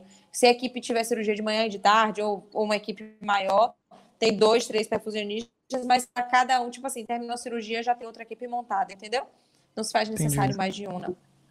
Tá, eu, então, eu, eu, não, eu, eu durante, durante o vídeo eu pergunto que eu tenho algumas perguntas mais específicas, por exemplo, onde é que você, qual é a forma de você canalizar entre o paciente e o aparelho, por exemplo? Qual é o tipo de tubo, mas são muito, são mais específicas. Acho que no vídeo talvez a gente veja um pouquinho disso. Né? Mas o vídeo, vídeo é mostrar, rápido. eu trago, eu trago essa informação no final. Tá. Ah, então deixa eu, eu e, e, e, o vídeo é rápido, provavelmente não sei se vai dar para ela mostrar aí, mas deixa eu perguntar uma coisa também, que aí se qualquer coisa você já, já fala lá junto. É, tem perda de sangue no equipamento, Thalita? Tipo assim, fica um resto ali que não volta para o paciente? Residual, é num resíduo Sim. e tal, assim. É, a gente trabalha com. Para que a gente consiga puxar o sangue, a gente geralmente trabalha com o sistema vácuo, né? E aí hum. eu consigo puxar esse sangue do paciente, né? Vocês vão, no vídeo, vocês vão ver ele cai no reservatório, a gente faz todo, todo o processo. Ao final, existe. É, eu não tenho como devolver 100%, eu vou devolvendo, mas chega um momento que eu preciso deixar uma quantidade do meu reservatório para que eu não mande A para o paciente porque eu estou trabalhando com canulações e com meio externo. Então, a partir do momento que o sangue vai acabando, vai vindo ar por trás dele. Então, a gente segura isso aí. Existe, existe um equipamento que a gente consegue fazer a lavagem do sangue e criar bolsa de sangue. Porém, contudo, entretanto, todavia, esse aparelho não é 100% disponibilizado pelo SUS. E quando a cirurgia é particular e com um plano muito bom, que o custo dele é mais alto, né? Ele, a gente consegue acoplar, acoplar ele na cirurgia. Então, depois que eu devolvo todo o sangue para o paciente até o meu limite, eu consigo transferir ele e gerar uma bolsa de sangue do próprio paciente e devolver esse sangue. Por que, que uhum. esse custo acaba sendo mais caro? E aí vai uma dica também para os estudantes, para os alunos, né? Esse equipamento, geralmente as fábricas, e aí é outro campo da perfusão que você pode seguir, é, as, as fábricas dos equipamentos, é, eles mandam, por exemplo, com uma pessoa só para mexer nisso, certo? Na uhum. pós, eu tive acesso a esses equipamentos, tive acesso a Cell Save, então a gente aprende a mexer nisso, certo? Porém, a, a Cell Save e a ECMO, a gente teve acesso. Porém, é, nem todo perfusionista sabe é, lidar com a máquina de cell save, que é essa máquina que a gente transforma o resíduo é, sanguíneo né, em bolsa de sangue para o paciente para devolver a ele. Então, geralmente vai a máquina alugada, porque ela não faz parte da máquina de SEC, ela vai alugada com um profissional para manusear ela. Então, isso vai encarecer, vai encarecer o uso dela na cirurgia certo? Então, assim, é outro ramo. Você é, quem tem gente que na perfusão vai para vai a representação. Então, ele vai para é, alugar máquina, vender máquina. Existe isso também, você precisa ter um conhecimento para poder falar sobre aquela máquina, né? É, então, explicar, é, existem. Né? Isso, então existe esse ramo, esse meio aí também que você pode ir. Isso. Então, existe a máquina de seu save, que a gente consegue fazer isso, mas infelizmente a gente não consegue sempre usar, sempre ter ela, é muito raro. Tá, e o, o a parte então, interna... acaba tendo perca de sangue, né? Acaba tendo perca de sangue. Eu acabo de. Porque, como o meu material é todo estéreo, isso eu consigo usar uma vez, né? Então, terminou ali, eu venho e jogo tudo fora. Então, vai sim resíduo de sangue. Tem, tem revestimento de anticoagulante interno do, do como que é para para tem, né? É... Durante o aparelho todo, todos os cânulas, as cânulas devem ter algum tipo de. Na verdade, a gente não injeta nas cânulas quando a gente vai começar a, a, Foi o que eu falei sobre a farmacologia que a gente usa o tempo todo, né? A gente trabalha com a heparina, tá? Então a gente injeta no paciente essa heparina, para quando o ah. sangue ah. vir da, da canulação, ele já consiga passar isso. Então quando Legal. a gente monta o nosso sistema, o nosso o nosso sistema todo, a gente passa um soro durante, né, nele todo, a gente faz primeiro um, um apanhado antes do sangue, para ver se tem bolha de ar, para ver se está tudo conectado certo, para ver se a circulação está indo no caminho certo, se a gente conectou todos os tubos. E aí, o que tem de ar, a gente, com esse soro, é, consegue eliminar. Então, quando o sangue vem, a gente acaba também tendo diluição sanguínea, porque eu estou com essa, toda a minha, a, a, o meu circuito, ele está com soro também. Então, sim, a gente usa, é, é, faz uso de heparina e protamina. Legal. Porque a gente dá com meio externo. Olha, você está deixando o pessoal muito curioso, viu, Gabriel? Lá, Porque a gente está falando do vídeo, do vídeo e nunca botou o vídeo ainda. O vídeo não aparece. É, e o vídeo não aparece. Mas nós vamos colocar agora, certo? Aí, aí Thalita explica para gente. E, e aí a gente vai conseguir visualizar. Mas só ela falando, eu já estou conseguindo visualizar algumas é, coisas eu aqui. aqui também na minha cabeça. Vamos lá. É bem rapidinho, mas assim, é, é eu acho que dá para a galera ter um pouquinho do visual.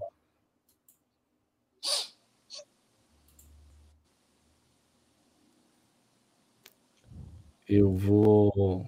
Bota a tela cheia. Né? Pronto, vou botar a tela cheia e aí a gente visualiza aqui.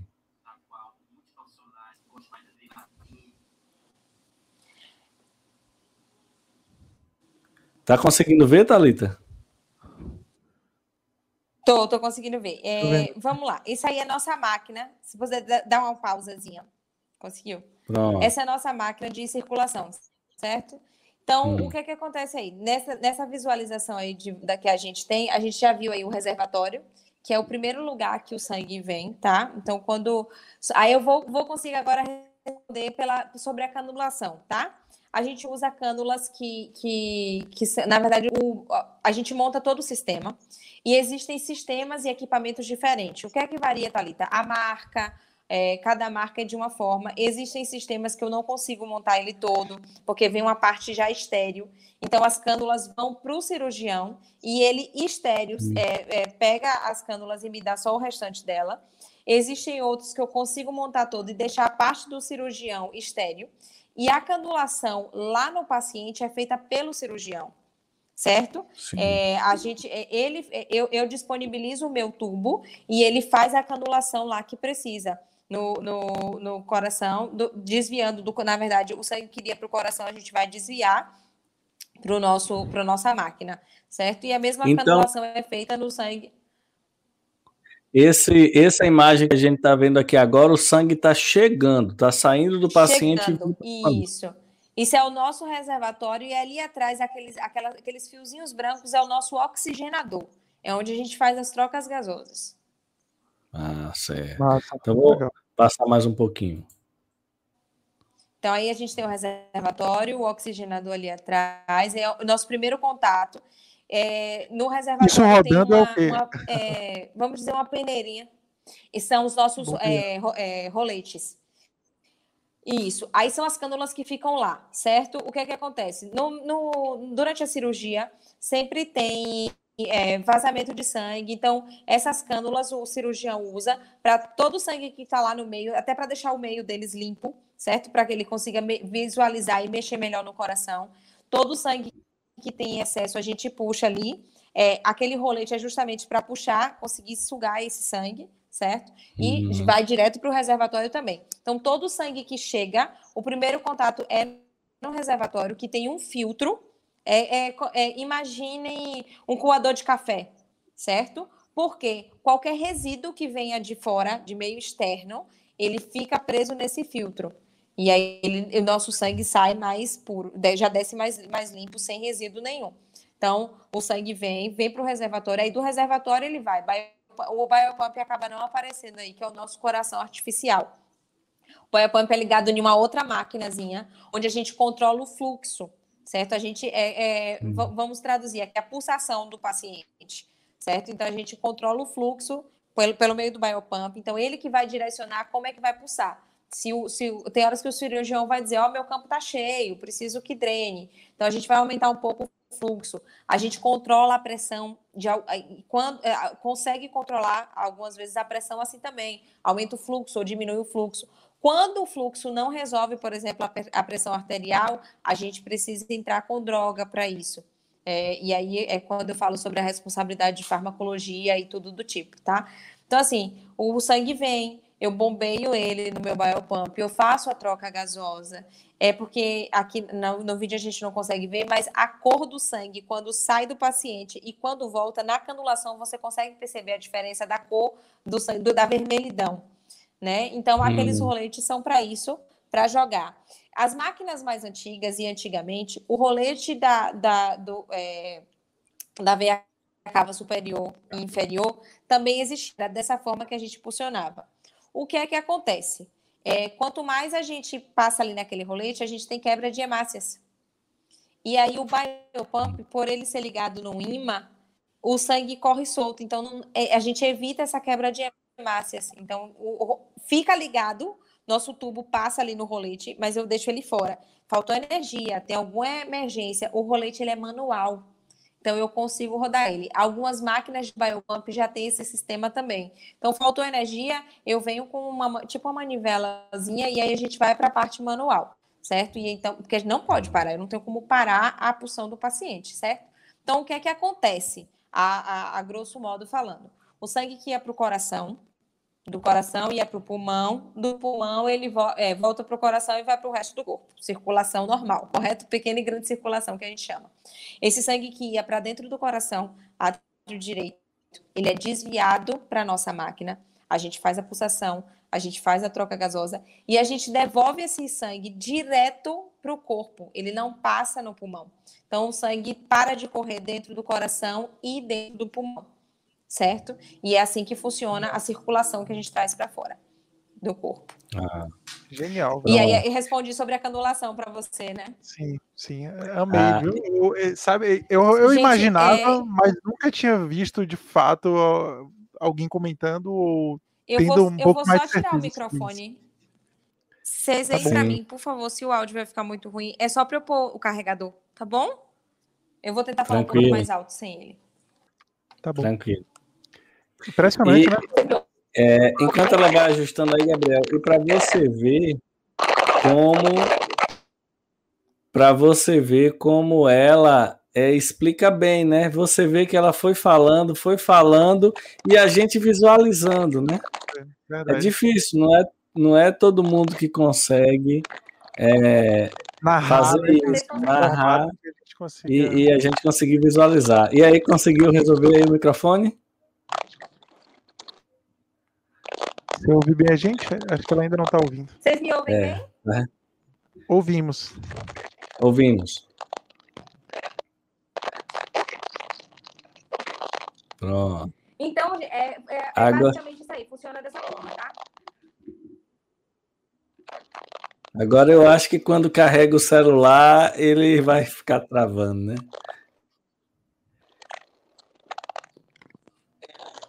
Eu acho que é só o tempo de ajustar a imagem. Depois que estiver estável, ela melhorou.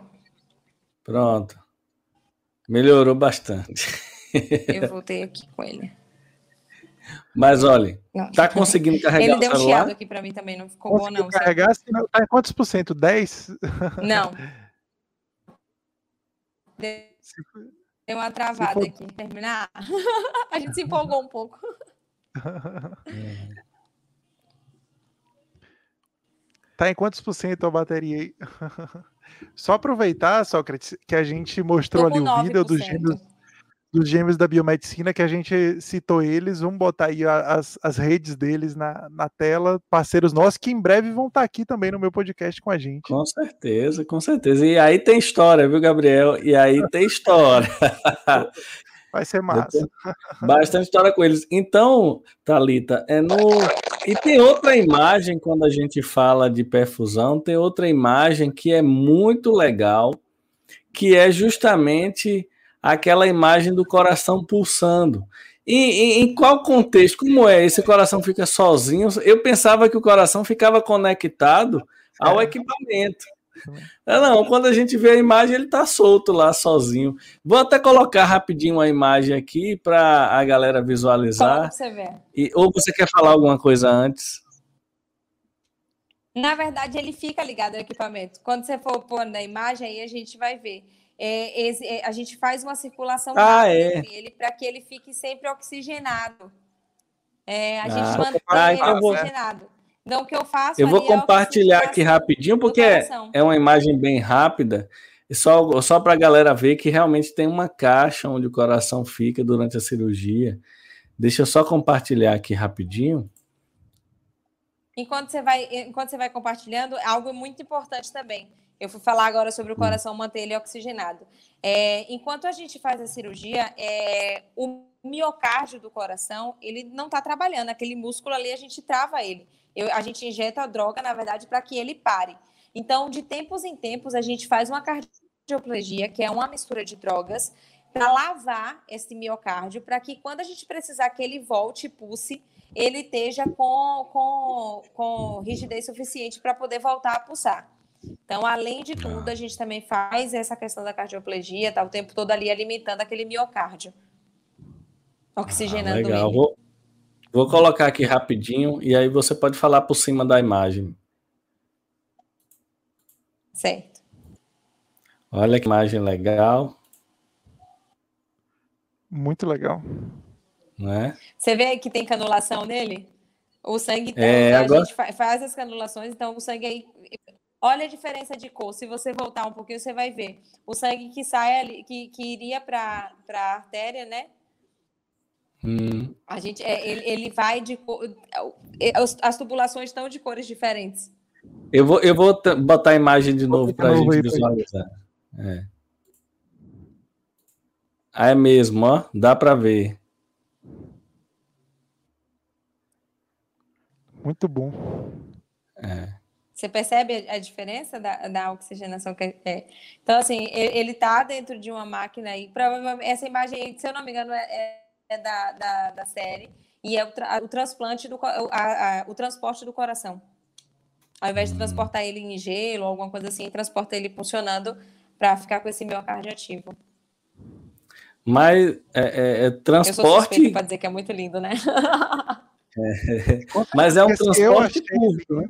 Imagine você, né, que está imersa nisso. É. Quando você fala transporte, é um transporte rápido, né? Ou não? Sim, sim. Sim, é, é um, um de helicóptero, um avião que precise ir para outro lugar. Ah, Mas é bem raro. Geralmente, ainda mais, é, ainda Local, mais no né? Brasil. É. Uhum. Ah, que massa. Que, que... Então, gente, eu, é. eu, Gabriel, vocês, você conseguiu entender um pouquinho da perfusão? Que você disse que tinha muita Muito... curiosidade. Consegui, viu? E tirou muita. Me clareou, na verdade, porque é, assim é outra é outra coisa você saber diretamente de alguém que tá que, que viveu a experiência, né, e que conhece a fundo. Clareou bastante. Mas, Thalita, essa segunda imagem que a gente viu do coração, ela tem a ver com a perfusão ou não? É outra coisa totalmente diferente? Não está na cirurgia não. cardíaca. Aquilo ali é um, uma coisa diferente. É, é, algo, é algo totalmente diferente. É, na ah. cirurgia cardíaca, o que a gente trabalha é quando, a partir do momento que a gente entra em SEC, o coração para de, de pulsar. Então, ali, se eu preciso fazer uma revascularização no miocárdio, o cirurgião consegue trabalhar com o coração parado e ele consegue é, fazer a ligação ali entre a, a é, em todos os campos que ele precisa ali do miocárdio, certo? Por exemplo, precisa trocar uma válvula. Então, ele precisa abrir aquele coração, a válvula é, tricúspide ou a bicúspide. Então, ele vai trocar aquela válvula ali, ele precisa que o coração esteja parado. A partir do momento que eu paro o coração, automaticamente eu paro o pulmão porque eu não consigo jogar o sangue que iria do coração para o pulmão. Então, eu preciso ter ele na minha máquina também. Então, aquilo ali é um coração fora do corpo que não, não, não envolve a nossa cirurgia cardíaca em si, a nossa rotina, certo? Ainda bem que a gente deixou nossa essas imagens. para dentro do corpo mesmo. Ainda bem que a gente deixou essas imagens para o final, para explicar direitinho, e que só quem assistiu o podcast até o final, a gente tem mais de uma hora gravada, uma hora e trinta, mais de uma hora e trinta já gravado aqui esse bate-papo que passou assim. é, mais de uma hora e trinta, e aí, aí vai conseguir entender direito. Eu tinha comentado quando você estava trocando lá o, o, microfone que realmente, olha, veja, você falando a gente já ia visualizando. Essas características são características de professores, então não tem jeito, não tem para onde você correr. É, não tem para onde você correr. Que isso, Thalita, é uma coisa extremamente difícil. Verdade, Eu conheço verdade. profissionais excelentes, profissionais maravilhosos, mas que não conseguem explicar nada para ninguém.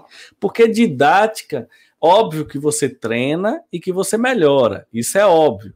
Mas tem gente que não tem didática não vai, e não tem né? jeito, porque eu acho que na prática você tem que conseguir equilibrar o que você está pensando com o que você está falando. Tem gente que pensa tão lá na frente que esquece do que está falando e não tem quem consiga entender. Alcançar. É, eu acredito que fisiologia é, é, é, uma disciplina nesse sentido. Alguém que não tem boa didática não consegue dar aula de fisiologia de jeito nenhum, porque você não consegue entender o que a pessoa está falando. Então, não tem para onde você correr. Eu acho que você é, é Tomara que você consiga colocar aí essa história da pós mesmo, porque vai ser bom, porque eu acho que tem público, tem muitos estudantes no, na Bahia e no Brasil, né? Porque acaba vindo o pessoal de, de, de é, estados próximos. De, tem muitos estudantes. Tem muita cirurgia cardíaca que vai continuar tendo, e eu acho que realmente é uma área interessante para os estudantes, que eu não conhecia nada, conheci um pouquinho, justamente através de você, da palestra lá no Masterclass, e hoje é que eu, que eu vim conhecer um pouco mais. Eu acho que o bate-papo hoje, contando com a sua história, fez mais sentido, né? Eu acho que quando você fala só da, da, da, da, da área, é, é, é igual você tá lendo um livro, entende, tá? mas quando entra no contexto da sua história, a gente entende que realmente é é, é, é, fez parte, você tem experiência com isso, fez muito, né? Teve experiência tanto na pós quanto não. E uma coisa que eu fiquei lembrando é, pelo jeito que você falou, após que você, vocês fazem, é bem semelhante a uma residência, né? Porque além da parte teórica, tem a parte prática. Geralmente, uma pós não tem parte prática. Uma, uma especialização normal não tem parte prática, né? Nesse caso, não, se não tiver. Consegue, não a gente nada. consegue viver. A partir de. É, não, você não tem. Né, é, é, a partir de um certo módulo, você, você consegue, tipo assim, ir um ou dois dias antes da aula, ou então ir na sexta mais cedo, né? E se tiver cirurgia, porque existe também a possibilidade de cirurgia cancelada, né? Tudo, tudo é um, um sistema de hospital que funciona de forma, infelizmente, assim, é, por mais ser programa, são vidas, né? Então, tem horas que, que falta alguma coisa que não dá. E aí você consegue, sim, a partir, de um módulo você já começa a viver o centro cirúrgico, a prática do centro cirúrgico. Fora que dentro, eu, vou, eu posso falar assim da Asgard, que é o que eu vivi, tá, gente? A gente tem uma sala com um boneco, a gente tem a sala com equipamento e de várias marcas diferentes. Então, eu tenho um contato com o, o, o Biopump de várias marcas, eu tenho um contato com o reservatórios de marcas diferentes, é, e perfusão é vivência. Na minha época de estágio aqui em feira, eu vivi uma, uma cirurgia que eu precisei usar dois reservatórios. Na hora que eu vi o, o, o cirurgião falando para o perfusionista, meu campo está entupido, eu estou com muito sangue, eu não consigo trabalhar. E o reservatório da gente estava entupido entupida, não tinha como, ele não tinha como aumentar o fluxo. Então a gente teve que acoplar um segundo reservatório, deixar aquele sangue guardado. Então, assim, a perfusão é experiência. Vai surgir coisas que você nunca viu na pós. Mas o seu dia a dia ali, você vai ter que arranjar uma, uma, uma escapatória, uma saída, porque você está lidando com a vida. Né? Então, a perfusão é dia a dia e é vivência, não tem para onde correr. Quanto, quanto que custa um aparelho de perfusão, você sabe, Thalita? Eu não faço ideia de. É Aí você me pergunta. pegou. Não faço nem noção. Não. Eu também não. É uma boa pergunta. Vou, vou pesquisar sobre que... isso. Eu tenho contato com o pessoal de. de... Legal. De da, laboratório. Das... vou ver se eu descubro um pouquinho. E, e assim, aquele, aquele recipiente que você falou que o sangue chega. O que é que você troca naquele equipamento de um paciente para o outro? Troca muita coisa ou não? Tipo assim, aproveita alguma coisa ali para um segundo paciente, tudo. troca todas as canos. Tudo, tudo. Nada. Nada a é única coisa que fica é aquela máquina que já vem pronta que você vê os roletes. E ali a gente hum. ainda esteriliza ela toda. Eu não aproveito nada. É tudo meu, é estéreo e descartável. Tubo, biopump, é, é, reservatório, oxigênio, tudo. Onde o sangue passar, jogado fora. É, eu, eu perguntei. Máquinas, é, que são prontas mesmo. Um pouco da minha curiosidade envolveu isso, porque em relação ao preço, porque geralmente muitos aparelhos na análises clínicas tem a questão da comodata e outras questões que a gente compra os reagentes e por aí vai. Mas nesse caso, que é mais da, do equipamento mesmo, a função toda, né? Embora tenha a questão da oxigenação e tudo, Aí eu imagino, eu imagino que seja relativamente caro, né? Porque aí a empresa não, não vai lucrar tanto com reagente, com essas coisas. Então é. deve ser o custo do aparelho mesmo. Transferência. É, certamente. Eu acho até bom, Gabriel, que eu e você ainda tem um monte de curiosidade, mas a gente deixa para uma próxima para a gente depois convidar ela para participar de um outro podcast, e aí a gente tira o resto das dúvidas, de preferência até presencial. Verdade. É, porque senão não pode falar de tudo hoje, não. A gente já está com uma hora e quarenta. Verdade. É. E passou super rápido. Eu achei a conversa muito agradável. Falar de uma área diferente é ótimo, porque a gente sempre aprende. E eu gostei bastante. Realmente eu, eu, eu aprendi bastante hoje com você, gostei. Inclusive do, do, do ponto de vista da formação. Eu tinha um, uma visão um pouco diferente e, e, e aprendi bastante. Gostei mesmo, viu? Agradeço mesmo. Foi um prazer esse podcast hoje. Então... Obrigado, Thalita. Valeu, Sócrates. Mais um. Valeu, Thalita. Tchau. Até a próxima.